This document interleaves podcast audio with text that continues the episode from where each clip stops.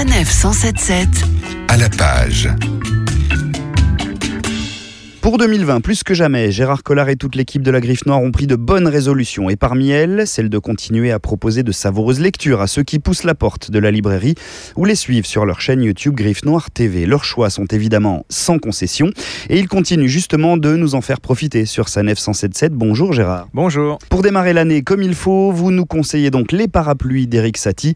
C'est signé Stéphanie Calfon, paru chez Folio. Alors déjà, c'est un des plus beaux styles. Alors j'ai découvert cette femme, hein. c'est un style absolument fabuleux. C'est presque qu'un livre qu'on ne lit pas, qu'on écoute. Elle nous fait redécouvrir Eric Satie. Alors Eric Satie, euh, si vous connaissez pas, c'est un musicien, mais qui était un musicien à part, hein, qui a choqué beaucoup son époque. C'était un, ce qu'on appelait un uluberlu, on l'a même traité de fou. Euh, quand il est mort, on a redécouvert par exemple 14 parapluies, de piano. Enfin, c'était euh, poussiéreux, c'était un être complètement différent. Mais elle nous replonge dans cet homme, et cet homme, sa vie va basculer quand il va voir, il va être très jeune, il va perdre une petite sœur et sa mère. Et là, il va être d'une solitude incroyable et d'une révolte incroyable. Il va aller au conservatoire de musique et là, il va leur dire, vous êtes des à, 17 ans, il va leur dire vous êtes des vieux schnocks, la musique c'est pas ça. Et comme il est hyper doué et comme euh, les professeurs vont pas lui pardonner, on va le virer. Et il va faire sa petite euh, son chemin complètement méprisé ou incompris de son époque. Et ça va être un des génies de la littérature. Mais là, c'est surtout l'homme qu'elle nous fait découvrir et c'est bouleversant. alors ces parapluies, au-delà de l'anecdote qu'on retrouve chez lui euh, et qu'il collectionnait visiblement, c'est aussi sa façon à lui, à Eric Satie, de se protéger? oui, puis c'est surtout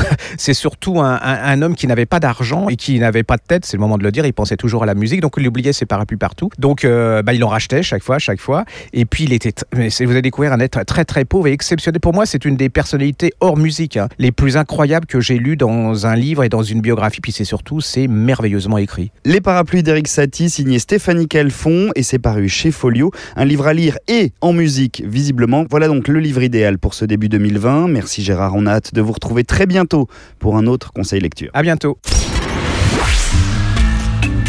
Retrouvez toutes les chroniques de Sanef 177 sur sanef177.fr.